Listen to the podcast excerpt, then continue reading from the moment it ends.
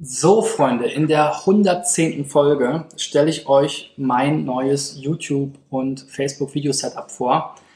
Ich habe mich nach der 100. Folge sozusagen etwas verspätet äh, mit einem Upgrade belohnt. Ähm, und warum ich welches Teil für dieses Setup ausgewählt habe, erkläre ich euch gleich.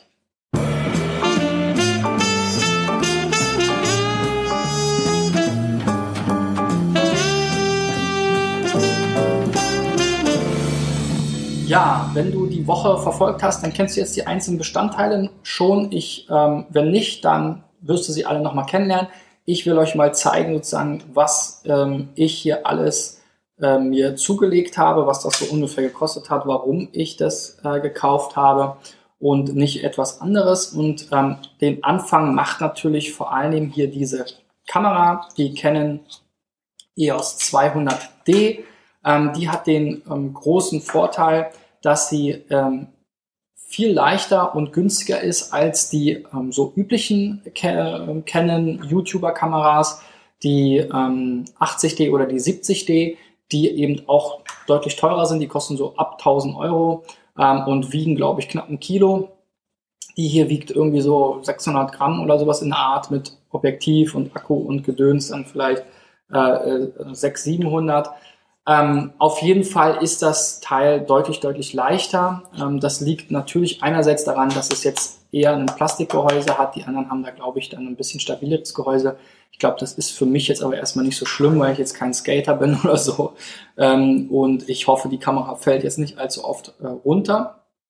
Und die zweite Sache ist, dass eben hier so ein paar äh, Rädchen und noch ein extra Monochrom-Display mit den Einstellungen fehlt, was mich jetzt aber ehrlich gesagt relativ wenig juckt. Ähm, für Fotografie haben die teuren Kameras dann auch noch ein bisschen mehr ähm, Fokuspunkte und so weiter. Ähm, das ist alles schön und gut, aber ich will ja damit vor allen Dingen erstmal Videos aufnehmen und da sind eben ähm, die wichtigsten Kennzahlen die gleichen, beziehungsweise die Bauteile auch die gleichen. Das heißt, es hat den gleichen Sensor ähm, wie die Canon 80D, es hat den gleichen Autofokus wie die Canon 80D.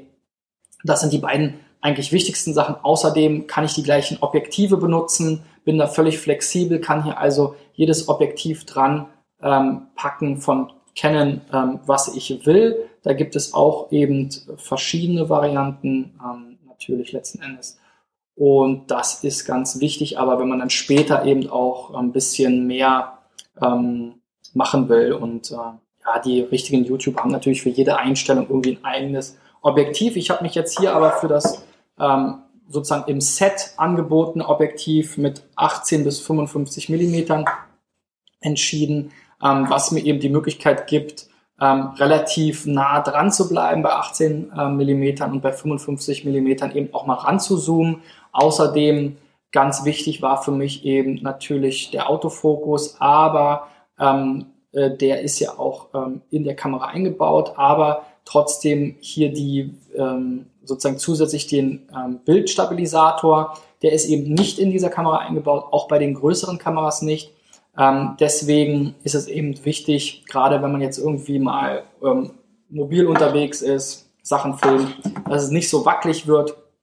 Und da ist eben der eingebaute Bildstabilisator ähm, super hilfreich, weil er eben so die groben ähm, Wackler äh, rausfiltert. Wie auch immer das funktioniert. So, dann setzt man das Ding halt hier wieder ein ähm, und kann loslegen. Ich wollte jetzt auch erstmal nicht mit irgendwie fünf Objektiven rumrennen. Ähm, zusätzlich kosten die natürlich auch alle Geld. Also insofern war das jetzt für mich erstmal so ein ganz gutes Allround-Teil. Ähm, die Profis, die meckern natürlich immer über diese Set-Linsen oder diese Kit-Linsen, weil die natürlich am Ende nicht so super sind wie jetzt für jeden Zweck eine eigene, tolle, teure Linse, die teilweise so teuer sein können wie eine ganze Kamera. Ähm, aber äh, da ich jetzt hier auch in diesem Profibereich noch Einsteiger bin, war das alles für mich jetzt nicht so relevant. Ich habe mich so ein bisschen erkundigt, was brauche ich denn hier für Millimeter, für Brennweiten und so weiter, ähm, für, für ähm, Blendzeiten und wie der ganze Quatsch heißt. Ähm, da war das jetzt für mich hier aus meiner Sicht ein ganz guter Kompromiss. Und deswegen ähm, habe ich mich dafür entschieden. Ja, dann gab es ja nochmal so ein bisschen die Diskussion, warum eigentlich Canon, warum nicht Sony. Ähm, Canon bietet ja zum Beispiel keine 4K-Auflösung ähm, an, sondern also zumindest bei den normalen Kameras, gibt es natürlich auch bei den ganz, ganz teuren dann irgendwie für ein paar tausend Euro. Aber ähm, auch bei den ähm, 80D ähm, für knapp 1000 Euro ist das eben auch nicht der Fall. Wir haben hier Full HD. Ähm, das ist, glaube ich, erstmal für meine Zwecke völlig ausreichend. Ich mache jetzt keine äh, Cinema-Filme, äh, also keine, keine kinoartigen Filme, sondern eher so dokumentarisch oder jetzt wie hier so, ich laber mal in die Kamera rein. Ähm, das hat mir also ausgereicht und was mir ganz wichtig war, ist eben hier dieser Flip-Out-Screen oder dieser Selfie-Screen, dass wenn ich mich eben selber filme, was ja der, meistens der Fall ist, ich habe ja keinen Kameramann hier zu sitzen, dass ich mich eben auch selber sehen kann. Und der Vorteil hier ist auch nochmal, was eben die Sony-Kameras auch oft nicht haben, ist der Touchscreen. Ich kann also hier auch direkt die Bedienung vornehmen. Ich kann hier den Autofokuspunkt setzen, wo ich ähm, ähm, das Bild scharf haben will. Und das war eben ähm, alles so Entscheidungskriterien. Außerdem hatte ich wirklich den Eindruck, dass es eine wirklich große eingeschworene Community von Canon-Nutzern gibt, auch unter den YouTubern. Daran habe ich mich natürlich orientiert. Gibt auch ein paar, die Sony benutzen, aber das sind dann auch nochmal eher Profis, die dann auch noch viel mehr Wert ähm, auf besondere Besonderheiten da setzen. Ähm, diese Kamera wurde auch empfohlen, wirklich für Einsteiger, weil es auch so ein paar Assistenzmodus hat ähm, und äh, wie gesagt, ich bin da jetzt nicht der Profi, kenne mich jetzt nicht mit allen Einstellungen aus und will eigentlich einfach hier auf den Knopf drücken und dann das beste Video rausholen. Ja, dann für unterwegs. Hier ganz spannend, ähm, habe ich natürlich bei einem meiner Lieblings-YouTuber gesehen, dem Casey Neistat, der rennt ja immer mit so einem Gorilla-Pod rum, eine größere Variante natürlich, die auch noch teurer ist. Ich wollte hier aber auch überhaupt erstmal testen, ob das für mich was ist und habe mich jetzt hier für diese äh, relativ billige Variante entschieden. Genau, die Kamera nochmal vom Preis, wie gesagt, die lag so bei 500, 600 Euro mit Objektiv, glaube ich 700. Das ist also auch noch okay. Ähm, bei diesem Teil hier, das hat glaube ich 30, 40 Euro gekostet. Da kann man aber für diese Gorilla Pods kann man auch irgendwie 150 Euro ausgeben. Also da gibt es eine große Spannweite. Da hat man dann hier so einen kleinen Adapter, den muss man entsprechend ranschrauben. Muss ich jetzt nochmal gucken, wie rum ich den eigentlich haben will. Genau, ich will das so halten. Wie will ich es halten? So will ich es halten. Also, wir müssen nach vorne zeigen. Dann ist das jetzt hier ehrlich gesagt schon eine Sache, die mich nervt an dem Teil, dass man das hier irgendwie schrauben muss mit einem Schraubenzieher. Die erste, den ersten Versuch habe ich im Fingernagel gemacht. Der ist jetzt schon leicht lediert, deswegen habe ich mir jetzt mal einen Schraubenzieher besorgt. Natürlich dann auch nicht so flexibel, aber man kriegt das hier halt schnell drauf, kann es auch schnell runternehmen, das ist natürlich ein Vorteil. Ähm, man hat hier diese kleine Wasserwaage, damit man auch, wenn man es irgendwo am Baum hängt, ähm, äh, ungefähr gucken kann, dass das Ganze gerade steht. Und dann klappt man sich hier eben diesen Screen raus, kann sich selber sehen und rennt dann so in der Gegend rum. Da bin ich mal auf die Blicke der umliegenden Passanten gespannt. Und ein ganz wichtiger Bestandteil ist natürlich auch der Ton. Der Ton ist bei diesen Kameras, weil es ja primär eigentlich mal als Fotokameras gedacht waren, meistens nicht so gut. Ähm, deswegen wird immer empfohlen, ein externes Mikrofon zu besorgen. Das habe ich hier in dem Fall auch gemacht. Das ist von der Firma Rode, das Video Micro. Das wurde vor allem deswegen empfohlen, weil es eben eine gute Qualität hat. Die Firma Rode ist da auch bekannt für. Ich habe auch schon für mein Smartphone ein Rode an ähm. Deswegen fand ich das jetzt auch irgendwie gut.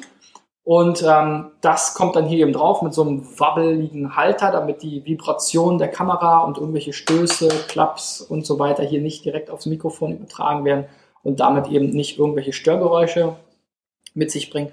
Und man braucht hier so eine Dead Cat, so eine tote Katze ähm, für die Außenaufnahmen, die eben dann den ganzen Wind ähm, vom Mikrofon weghält und ähm, dann rennt man halt so in der Gegend rum. So ein bisschen albern sieht es noch aus, finde ich. Ähm, aber ich äh, freue mich auch ein bisschen drauf und äh, bin echt gespannt, wie das so ist. Wie gesagt, so, das ist jetzt ein ganz gutes Setup. Der Vorteil von diesem Mikrofon ist auch, dass es äh, super leicht ist, ähm, dass es keine extra Batterie braucht. Das war mir auch erstmal wichtig, damit ich nicht noch mehr irgendwie bedenken und beachten und laden und mit mir rumschleppen muss. Ähm, wie gesagt, ich bin ja da auch Einsteiger. Es gibt von der Firma Rode auch in diesem Stil weitere Mikrofone. Das VideoMic Pro zum Beispiel ist das, was dann die meisten Profi-YouTuber zum Beispiel benutzen. Das kostet dann aber auch schon wieder 200, 300 Euro. Braucht eine Batterie. Da hat man dann noch ein paar Einstellungsmöglichkeiten, hat noch eine bessere Soundqualität.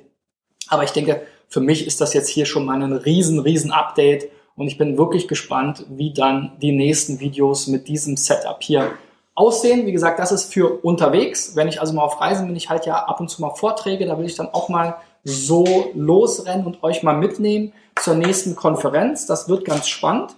Und jetzt schraube ich das hier wieder ab, weil mein, der Normalfall ist natürlich, dass ich hier irgendwie im Studio sitze und da will ich natürlich nicht mit diesem wabbeligen Gorilla-Pod hier rum hantieren, sondern dafür habe ich dann hier ein ähm, anderes ähm, Stativ, ein dreibeiniges Stativ, einen sogenannten Tripod von der Firma Manfrotto.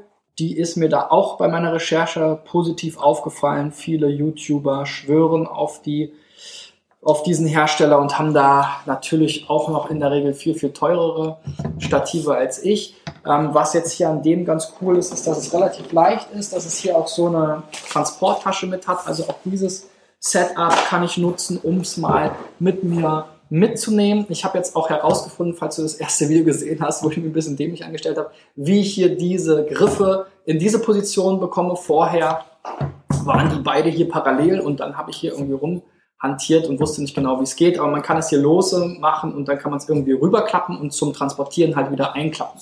Das ist natürlich mega cool. Das Ganze sieht sehr wertig aus, fühlt sich auch wertig an, ähm, macht einen stabilen Eindruck, kann auf bis zu 1,50 Meter, 1,60 Meter, glaube ich, hochgeschoben werden.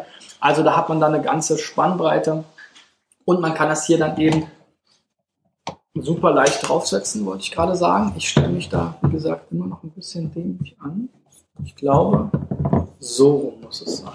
Genau. So, dann klappt man das hier rein und dann kommt dieses Teil ran und dann hat man das Teil fertig. Da muss man das natürlich hier noch irgendwie gerade schrauben. Hier fehlt mir jetzt so ein bisschen das, äh, der, die Wasserwaage, die ja hier in diesem kleinen 30-Euro-Teil eingebaut ist. Dieses Stativ hat jetzt hier, glaube ich, so ähm, 70 Euro oder 80 Euro oder so gekostet. Ist auch ein sehr günstiges von der Firma. Also da kann man auch wieder mehrere hunderte Euro ausgeben. Wurde eben aber auch empfohlen für den Einsatz mit dieser Art von Kameras. Hat eben hier diese Griffe, ähm, hat auch irgendwelche Designpreise gewonnen. Ähm, also schien mir erstmal eine gute Variante zu sein. Und das wird eben das sein, was mir in der Regel dann genau gegenübersteht, dann und ich werde dann eben da reingucken beim nächsten Video hier im Studio und werde euch dann von der Canon aus begrüßen. Ja, so viel zu meinem neuen Setup. Man kann natürlich auch das hier so in der Hand halten, das ist aber dann doch ein ganzes Stückchen schwerer. Also da werde ich dann sicherlich für unterwegs den ähm, kleinen Kollegen hier bevorzugen. Da habe ich dann auch ein bisschen Verlängerung meiner Reichweite. Ich habe relativ lange Arme brauche ich also nicht so ein Riesenteil. Ja, ich bin gespannt.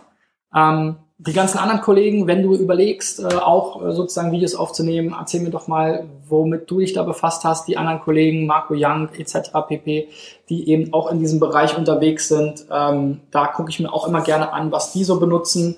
Ähm, deswegen habe ich mir gedacht, mache ich doch auch mal hier so ein typisches YouTuber-Video, so ein, so ein Unboxing, Gear-Review, wie auch immer äh, Testvideo. Vielleicht interessiert euch das ja auch.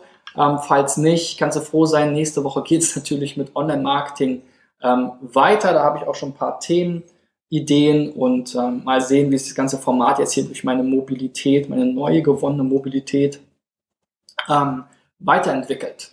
Also, wir sehen uns nächste Woche wieder. Bis dahin. Ciao, ciao. Euer Christian.